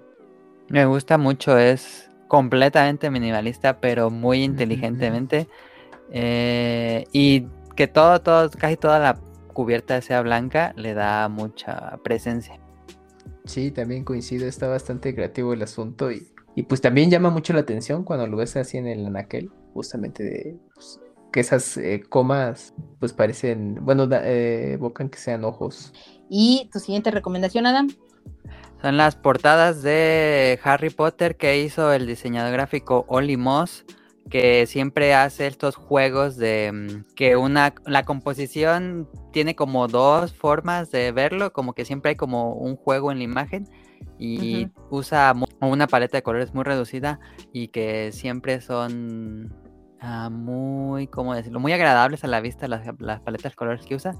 Eh, y me gusta muchísimo. Me gustan las, portadas originales a la madre de Harry Potter, pero esto se me hace como de muy buen gusto, como muy elegantes las portadas de Harry Potter de Olimos. Sí, yo ahí coincido totalmente contigo. Eh, son excesivamente elegantes y fina, eh, o sea, muy fino el, el, cómo contarte pues la historia o los detalles o ciertos puntos peculiares de lo que está hablando eh, el libro, sobre todo la historia. Es una muy buena síntesis en, una imagen con muy pocos tonos o incluso no es un monotono, pero podría o estar muy tirado como hacia esa perspectiva y, y son muy, muy, muy, muy elegantes, la verdad. Sí, yo creo que le da un toque todavía más como maduro a, las portadas de Harry Potter. Entonces también pues, para hacerlo atractivo justamente a un lector más adulto que, le llame la atención de alguna forma. Pero está bastante bien esta versión alternativa de las portadas de, que se conocen. Y pues Adam, ¿nos quieres dar tu última recomendación? Última recomendación rápida, puse la portada del libro Capcom Design Works, que es un libro de arte de Capcom eh, y la portada me gusta muchísimo porque es una ilustración grandotota que se, al momento de quitarle las, si la sobrecubierta se le llama, al, sí, la sobrecubierta. al libro ah, tienes como este póster que tiene una cerca, no sé, más de 20 personajes clásicos de Capcom, todos caminando y como en un muy buen ambiente, incluso dentro del libro te enseñan cómo hicieron la portada. Y, es una ilustración muy bonita porque los personajes no tienen sombras, nada más son colores planos. Entonces, aunque sí hay una saturación de colores, no es tanto el detalle que tiene cada personaje y lo hace muy agradable. No, y que aparte no lo hace invasivo y por el contrario, creo que ese, el que no esté tan cargado de detalles es lo que ayuda a que se vea tan armónico y te den ganas de quererlo tener abierto o extendida esta sobrecubierta porque sí es muy, muy, muy vistosa la, imagen. ¿Tu siguiente recomendación, Gamoy? Bueno, el mío también es esta vez de videojuego y es de eh, Akira Toriyama Dragon Quest Illustrations, que recopila las ilustraciones que se crearon para, para las entregas de este videojuego de Dragon Quest. Es que aquí es curioso porque la versión japonesa y la española que conserva la japonesa, me gusta mucho, y la, eh, que es prácticamente pues, el encuadre completo de la portada con los, con los personajes y el título, ¿no? Y porque la americana hicieron un pequeño ahí ajuste, que bueno, a mí no me encantó, pero bueno, pues, se, consigue en inglés. Eh, y pues este libro también es pues prácticamente puras ilustraciones que se contienen, hay de datos del mismo juego, del lanzamiento y un poco de los personajes que se ve. Y yo creo que pues, es una de mis portadas favoritas de, libros de arte, en específico de videojuegos, que pues, más me ha gustado. Sí, me gusta, es, es muy limpia y, y, pues eso, te muestra todos los personajes y pues sí te dan ganas de querer abrirlo para ver todos los diseños de Akira Toriyama, que creo que es un gran ilustrador y que tiene como bastantes características peculiares y reconocidas perfectamente para saber qué es arte de este hombre, ¿no? Pues mi última recomendación de portadas que me gustan mucho es de un clásico literario que es muy muy cortito el cuento y se lo recomiendo. Se llama El extraño caso del Dr. Jekyll y Mr. Hyde de este Stevenson y de la editorial Libro del Zorro Rojo. Me gustó mucho esta portada porque es muy simple, pero a la vez te sigue contando igual en una sola imagen todo el dilema que existe de este caballero noble reconocido inglés y la bestia que se desata en las noches y, que hace estragos y que es totalmente el lado opuesto de lo que es eh, eh, pues el doctor Jekyll y que lo quiere ocultar. Tal vez yo hubiera modificado el nombre del autor y del libro en esa tipografía roja, en otro tono que sea igual de contrastante, tal vez tirarlo hacia los grises o algo por el estilo para que tampoco compitiera demasiado con, con, la, tipo, con la imagen o con la ilustración que te muestra, porque la ilustración es de verdad muy, muy, muy bonita.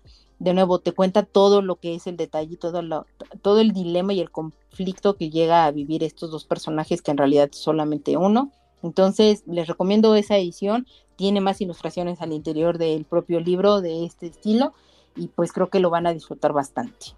Ahora, pasemos al lado contrario. ¿Qué portadas del libro que te ha gustado mucho el libro, pero la portada es muy, muy, muy mala? Adam, ¿cómo nos quieres empezar? Claro, como estuve en el episodio pasado, que me gusta mucho Lovecraft, yo compré esta colección de la obra completa de Lovecraft en tres libros grandotes negros que es de editorial Book Trade, pero son horribles, las portadas son horribles.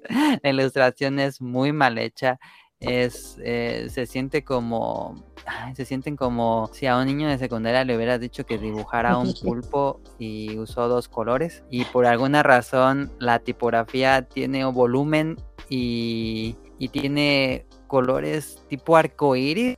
No sé por qué. Tiene un degradado súper feo. Ajá, tiene un degradado y Lovecraft es la única palabra que está en minúsculas y todo lo demás está en mayúsculas sin, sin algún tipo de sentido. Es muy mala. Incluso llegué a considerar imprimir yo mi portada, pero dije, nada, ya.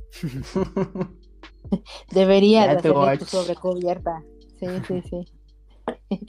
tu, tu recomendación para leer pero no tener en portada, Camuy. Ah, bueno, eh, es esta, esta publicación que se llama Super Mario Adventures, que es que recopila los, los cómics de Super Mario que se publicaron en la revista para Estados Unidos de Nintendo Power. Que son historias sencillitas, pero están chistosas y pues es un pasaje de, pues, para conocer un poco más al personaje desde otro punto de vista. Pero eh, bueno, lo publica eh, en inglés, la editorial Viz Media, y, pero la portada, híjole, pues es que yo también me pongo un poco del lado de, como del, de la editorial porque es de pues es que de dónde sacamos material o los este, gráficos pues, para hacer una buena portada, pero se armaron con lo que se pudieron.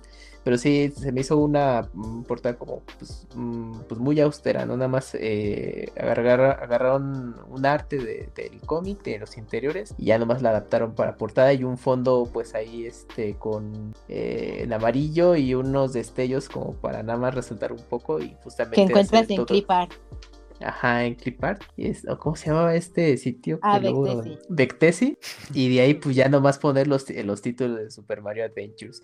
Que creo que pudieron también haber hecho algo más interesante en ese asunto. Pero pues bueno, pues así fue. Hace que este parezca bootleg, ¿no? Yo lo veo y digo, ¿eso será oficial? parece bootleg. Sí, sí.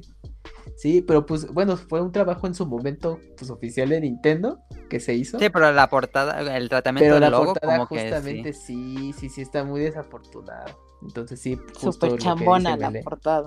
Ajá, sí, como que, ay, ¿a poco ese es oficial? Pues sí, pero bueno, así está eso. En mi caso está la portada de La Rebelión del Atlas de editorial Grito Sagrado.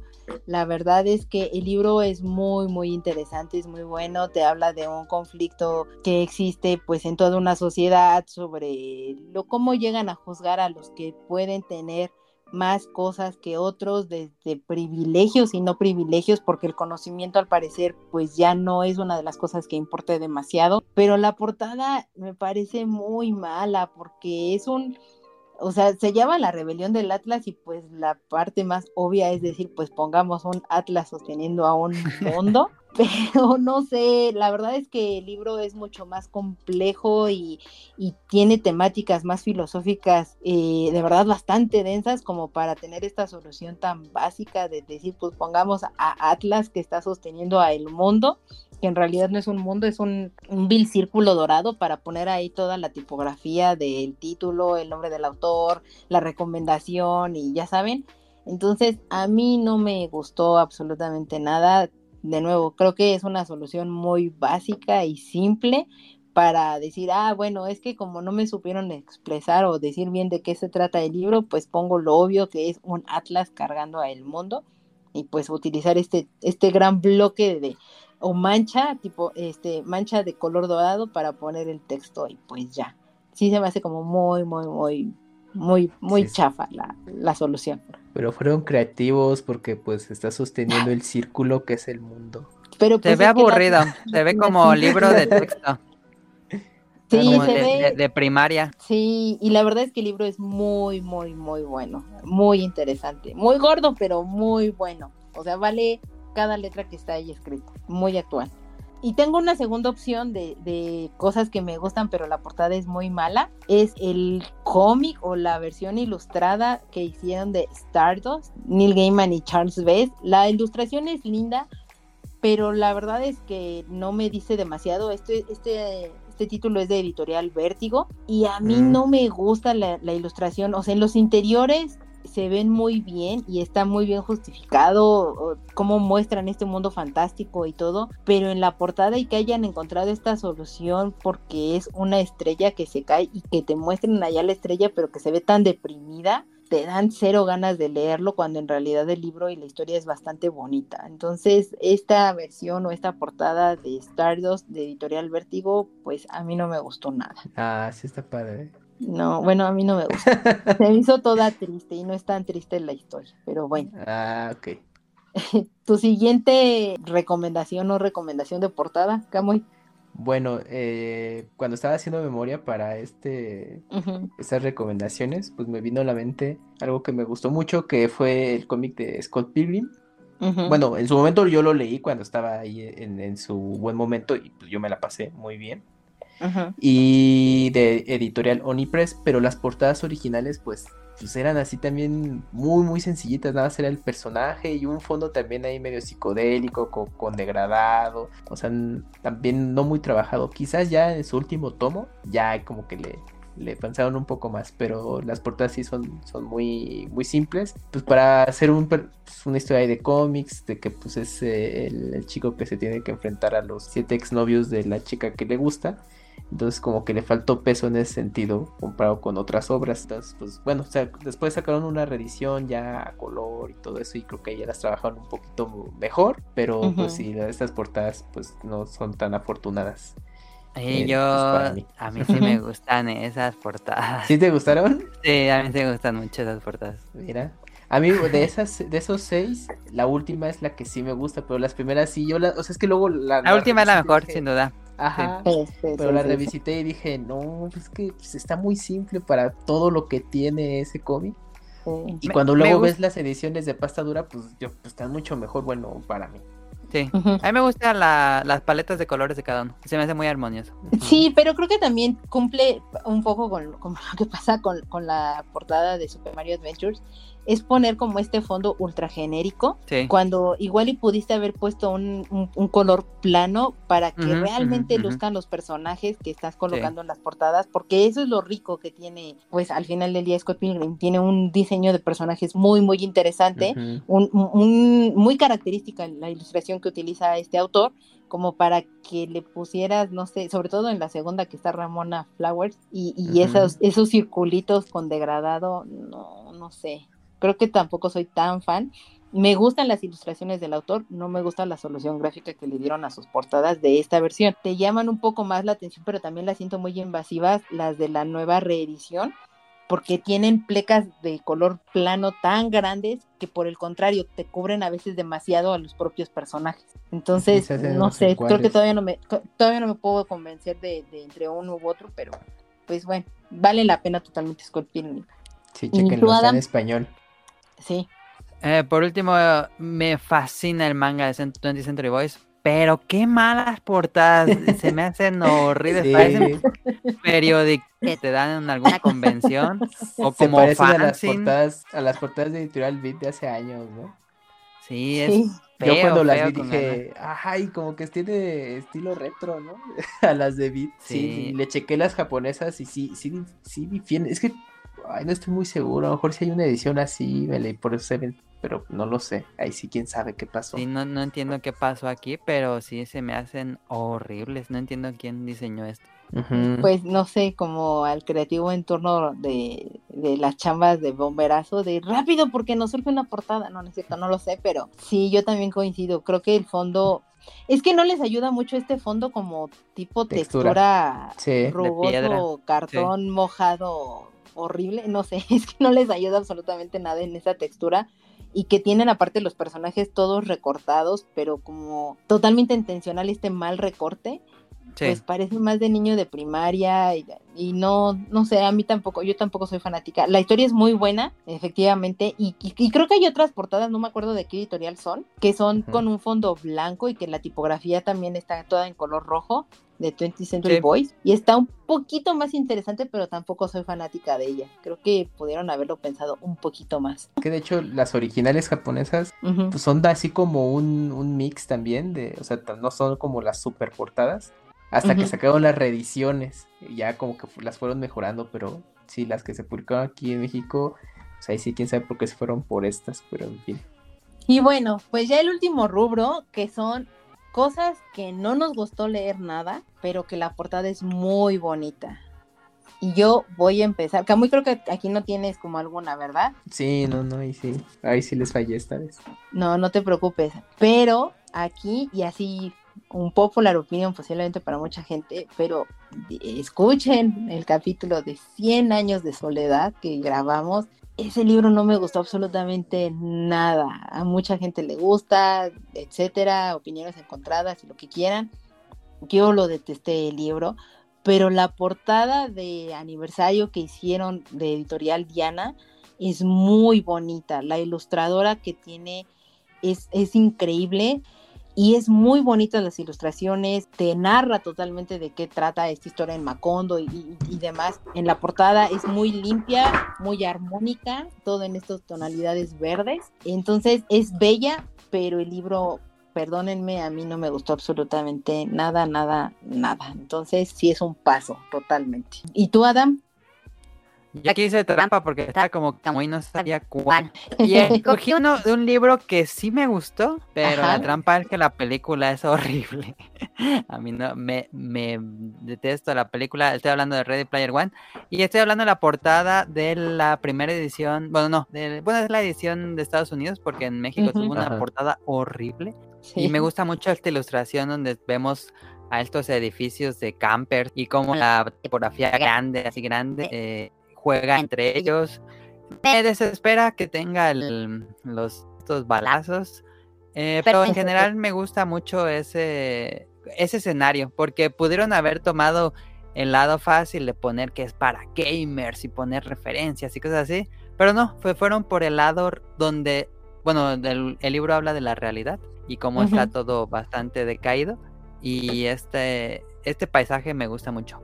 Pero el libro, el libro es el libro me gustó, pero la película Sí, creo que ahí coincides totalmente con David. Eh, estaría bueno que de repente un día habláramos de Ready Player One. ya leyó el libro y creo que coincide totalmente con tu perspectiva. Y sí, efectivamente, esta portada del editorial, eh, o bueno, de la edición de Estados Unidos, pues está muy bonita. Vale mucho la pena, como bien dices, pues los, los balazos o los botones que le pusieron ahí, creo que sí los arruina totalmente, pero sin eso lo sería demasiado esa portada estuvimos nosotros en las redes sociales pidiéndole a la gente que nos platicara o que nos dijera cuáles eran como sus portadas que les gustaban. Entonces se las voy a mencionar un poco rápido y ya nada más me dicen si sí les gusta o no les gusta. Este Javier Merch nos comentó que a él le gustaban mucho las portadas de Goosebumps.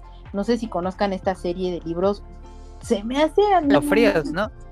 Sí, exacto, es escalofríos. Eh, pero a mí no me encanta totalmente como ese arte. Creo que es totalmente intencional.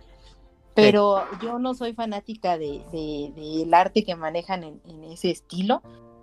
Sí, a mí me gusta mucho, es un estilo completamente pulp de Estados Unidos de los 70s, 80s, con muy gráfico, que todo es muy gráfico y repulsivo, y lo consigue en esta portada bastante bien, y, si la intención era hacer que fuera repulsivo, lo consigue muy bien. Eh, los colores son muy contrastantes y son muy atractivos al ojo, el verde, el rojo, el amarillo este, el volumen que da ah, con la esta eh, sustancia verde. Bueno, es muy buen, muy buena ilustración, este, y es completamente, creo que era la intención. Sí, cumple totalmente la intención, pero exacto, o sea, sí te genera como esta repulsión y creo que eso es lo que a mí me pasa y pues no, no soy fanática. La siguiente portada nos la dice Adri, que ella dice, a mí me gusta mucho la portada de Deseos. ¿Qué opinión tienen ustedes de ella? Pues también creo que maneja una línea ahí muy estilizada de la ciudad. Y pues también este estas tonalidades en azul pues creo que está contrasta lo suficientemente bien entonces la hace bastante interesante. También la tipografía aunque ahí maneja eh, un poco el, el degradado el problema es que ah, luego a veces tener degradado en tipografía no es muy afortunado entonces creo que ahí hace que se pierda un poco de la del título no, se me hace bien fea. Por perdón, Adri. Este, la, la tipografía toda pegada, cada letra esté degradada. Eh, la hace que esté como apretada, como que me desespera a mí, que no tenga aire a los lados eh, y que abajo tenga estos ornamentos muy de PowerPoint de los noventas. Ay, no, como que no, no me gusta cae totalmente en lo que decíamos, es una portada que es para un público joven adulto, cuando estaba como este boom de elementos, cosas, pertenece a una colección, creo que se llama Eternos, el, primer título, y después sigue Deseos, es muy así la tipografía como tipo metálica y cosas por el estilo, entonces cumple o, va en línea con el, con el libro anterior, este es el segundo, y está bien, me gusta, a mí, a mí me parece bien, o sea, no, no tan wow, ni mucho más allá de ello, ¿no? Francisco Javier nos dice que le gusta mucho el aportado, que se le hace un gran libro y le sorprendió sobre todo este título que es el del Tijuana, Crimen y Olvido de Luis Humberto Crossbein de editorial Tusquets. A mí, honestamente, no me dice demasiado de qué trata el, libro. No me gusta. De nuevo, Tusquets es una de las editoriales o de las colecciones que tiene, tiene ya muy casados ciertos elementos, ¿no? En la parte superior siempre un bloque de texto, de, que diga una pleca negra con los textos ahí adentro. Pero a mí, la verdad es que no me, pues no me dice demasiado la portada. No sé, ¿a ustedes les gusta? No, es como lo que comentamos, que es esta solución floja y fácil de que ya tienes un brochure y nada más acomodas los elementos y pones una foto como de stock. La foto no es mala, eh, creo que pudieron haber jugado muchísimo más con la silueta de esta chica con la pistola y la luz yo hubiera puesto como las, el nombre del autor y el libro en el suelo, pero es muy genérico, es muy genérico. Este Radcliffe, él también nos dice, de las portadas que ahorita se me vienen a la mente, es Kafka en la orilla de Haruka Murakami, igual de Editorial Tusquets, pero creo que aquí tiene un poquito más pensado el, encuadre de la fotografía. No sé por qué, o por alguna extraña razón, siempre relaciona los libros de Murakami con, con tonos verdes, y pues aquí no es la excepción, pero no sé, Camuya, ¿y qué te parece?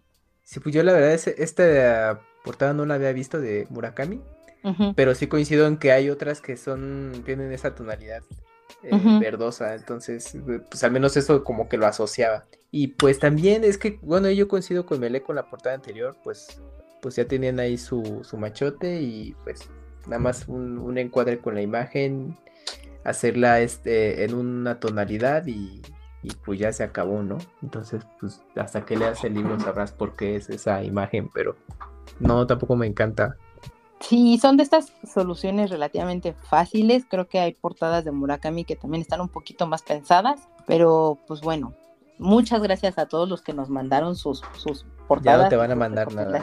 No, ya las destrozamos. Ajá, sí. Perdón, no, es, es muy válido. Qué mala onda los gustos al final del día son eso, son excesivamente subjetivos y pues las portadas que posiblemente a nosotros nos parecen bonitas o que nos gustan, pues existiera también la contraparte de nosotros que dirá, no, pues en qué están pensando y pues mejor cómprense lentes nuevos o algo por el estilo, ¿no? Pues bueno, eh, ahora les voy a decir nuestros comentarios porque pues muchísimas gracias, la gente nos mandó comentarios con respecto al capítulo anterior y la primera fue Janet, como siempre nos escribe, muchísimas gracias Janet y un saludo muy grande para ti. Ella nos dice, me gustó mucho el capítulo no me hicieron sentir toda una ignorante, al contrario, hicieron que me dieran ganas de acercarme al género del manga, hablando de Inuyashiki. Nunca había pensado en diferentes formas de abordar una historia a partir de las letras. Y fue tan agradable la plática que ya me hicieron comprar mi primer manga. Y curiosamente, Janet compró el manga del que tú nos platicaste, Camón. Entonces, sí, ah, entonces, pues, esperemos, Janet, nos da muchísimo gusto que esta plática te haya motivado a el mundo del manga, que se abra hacia allá ahora tu horizonte y pues platícanos qué te ha parecido el manga y si vas a continuar sobre ello. Eh, la siguiente persona que nos escribió se llama Sileo Kawaii y él nos dice, de la forma más loca y genial, me encantó la adaptación del manga al anime de Inuyashiki y terminé llorando incluso. El anime es genial y es una muy buena adaptación. La historia de Inuyashiki, la verdad es que es bastante, bastante interesante, es linda. Tiene este pequeño toque que decíamos de un final un poco apresurado, pero la verdad es que vale mucho la pena y la adaptación pues es algo que también vale mucho la pena darle una, revisada ahí en Amazon Prime. Y por último, Mauricio Garduño nos escribe, eh, cabría mencionar a Pluto de Urasawa, inspirado en un arco de la serie icónica Astro Boy, Panini lo traerá también en este año. Efectivamente, Editorial Panini ya anunció que iba a traer este título, que hablando precisamente de 20th Century Boys, eh, Adam, pues viene ahora también Pluto. Es una historia que ha tardado muchísimo en llegar aquí a el país, pero que pues no ha de tardar muchísimo en que toquemos nuestros ojos esa, esa historia. Y bueno, chicos, pues si no tienen mucho más que decir al respecto, eh, solamente de nuevo creo que yo concluiría con esto, que los, los gustos son totalmente subjetivos, pues no hay portada buena ni portada mala, simplemente son los gustos de cada uno de nosotros. El esfuerzo que se hace de parte de muchas personas está ahí inmiscuido y pues bueno, es muy sencillo juzgarlo, pero tratemos de no juzgar un libro por su portada, hablando en todos los sentidos de esa expresión. Adam, muchas, muchas gracias por venir a platicar de libros, por, por brindarnos el, incluso el tema y querer pasar esta tarde platicando al respecto. Entonces, infinitamente mil gracias por tus comentarios y por, tu, por aceptar venir a platicar de ello. Camuy, también muchísimas gracias por venir a platicar de portadas de libros, por pasar pues casi estas dos horas platicando al respecto de ello. Adam, no sé si quieras dar tus redes sociales y tu, tu recomendación de tu programa. Em, sí, muchísimas gracias primero por la invitación. Este, siempre un placer participar en tipos móviles. Me gusta mucho el episodio, bueno, los episodios cada que los escucho. mis redes sociales son, bueno, la mía personal es arroba, bueno, tengo Twitter, arroba milininja, M-E-L-E-E guion bajo ninja. Y mi cuenta de ilustrador es adamworks4. Y estoy también en Instagram como milininja. Y tengo un programa que ya lo han recomendado aquí muchas veces y le agradezco a Caro, que es podcast beta de, mm, de muchos temas, pero siempre hay como una intención de hablar de videojuegos, pero es de muchos temas.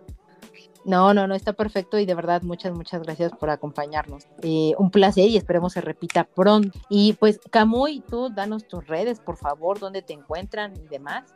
Sí, claro. A mí me pueden encontrar en Twitter como camuy-mx y también, eh, como les platicaba en el programa anterior, pues ahí todavía tengo un webcomic. Si lo quieren visitar en Webtoon, lo pueden verlo ahí. Hay todos los capítulos.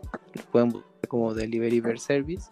También, bueno, en mi cuenta artística, en Camuy eh, Works, en Twitter, ahí puedo, ahí publico ya, pues, este, ilustraciones o sketches, de todo ahí un poco. Y también eh, pueden escuchar en, el podcast de Pixelania, que se centra en videojuegos principalmente, como pues, ya damos ahí las noticias de la semana y reseñas, buen humor y recomendaciones. Bueno, y, y, que mes a mes, aunque ahorita se ha tomado un pequeño periodo de descanso, pero mes a mes están también los especiales que llegan a ser ya sea musicales o de algún tipo de videojuego en particular. Ahorita los chicos de Pixelena me invitaron a participar a mí en los especiales de, de Legend of Zelda. Y eh, pues tentativamente estaremos grabando. El primer martes de julio, que es el 5, si no mal recuerdo. Ajá, vamos a estar grabando eh, The Legend of Zelda de Wind Waker. No, Twilight cierto, Princess. Twilight Princess, todo mal. Eh, muchas, muchas gracias de verdad, Camoy, por acompañarnos en, esta ocasión para venir a platicar de, libros y portadas. No, pues a ti, Y pues no me queda más que agradecerle a todas las personas que hayan llegado hasta esta parte del programa, que siempre nos mandan sus comentarios, nos mandan recomendaciones, cualquier cosa siempre es bien recibido, les gustó o no les gustó, de verdad, eso nos ayuda mucho para seguir haciendo y creando este capítulo o, este programa para que pueda ser lo mejor para ustedes. Y eh, que nos sigan en nuestras redes sociales, tipos móviles podcast en Instagram, móviles tipos en Twitter. Estamos ahí dando recomendaciones, también de repente algunos eventos que ponen otras cuentas e incluso recomendamos también a otras cuentas para que puedan seguirlos y pueda crecer la comunidad de lectores a lo largo del mundo. Síganos también en nuestros perfiles de todas las plataformas, Amazon, Apple, Spotify. Califíquenos, denos ahí también recomendaciones, compártanos con sus amigos, con sus compañeritos, etcétera. O bien, si no quieren pelearse con ningún tipo de plataforma, pues entren al sitio de tipo tiposmóviles.com. Ahí van a poder escuchar todos nuestros capítulos también directamente desde el sitio y sin ningún problema. Y pues hemos llegado a Patreon. Entonces, si nos quisieran apoyar también ahí, búsquenos como Patreon Diagonal Tipos Móviles. Vamos a agradecer muchísimo su ayuda para poder mejorar en el equipo, en todas las cuestiones que son para formar este programa con ustedes. Y eso sería todo. Yo soy Carolina. Muchísimas gracias a todos y hasta la próxima. Bye, bye. Bye.